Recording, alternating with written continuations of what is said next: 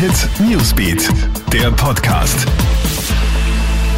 Schönen guten Morgen, ich bin Tatjana Sickel vom Krone Hit Newsbeat und das ist der Krone Hit News Podcast. Diese Themen beschäftigen uns heute früh. Schreckliches Zugunglück bei Prag in Tschechien. Ein Personenzug ist mit einem stehenden Güterzug zusammengeknallt. Dabei kam ein Mensch ums Leben. Es handelt sich um den Lokführer.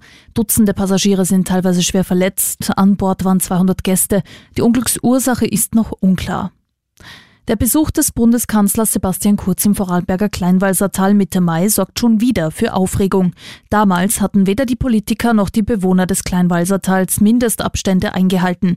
Jetzt heißt es aus dem Innenministerium in einer Anfragebeantwortung der NEOS, es habe keine offensichtlichen Verstöße gegeben, denn es habe sich bei den ganzen Besuchern um Familien gehandelt, die ja keinen Abstand einhalten müssten. Also im Klartext, jeder ist angeblich mit jedem verwandt. Zudem gelte laut dem Innenministerium Ministerium die Abstandsregel für Politiker nicht. Die Neos zeigen sich empört und kritisieren, dass der Kanzler alles dürfe, die Bevölkerung aber offenbar nicht.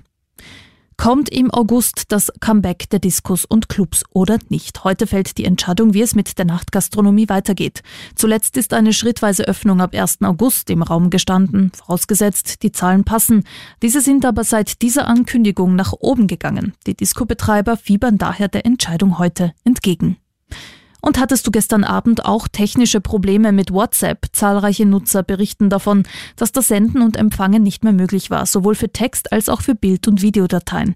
Betroffen waren große Teile Europas, Teile der USA und Asiens. Ein Update könnte der Grund für den Totalausfall gewesen sein. Das war's auch schon wieder. Up to date bist du immer im Kronehit Newsbeat auf Kronehit.at und natürlich in diesem Podcast. Du kannst uns auf allen Kanälen abonnieren. Hit Newsbeat, der Podcast.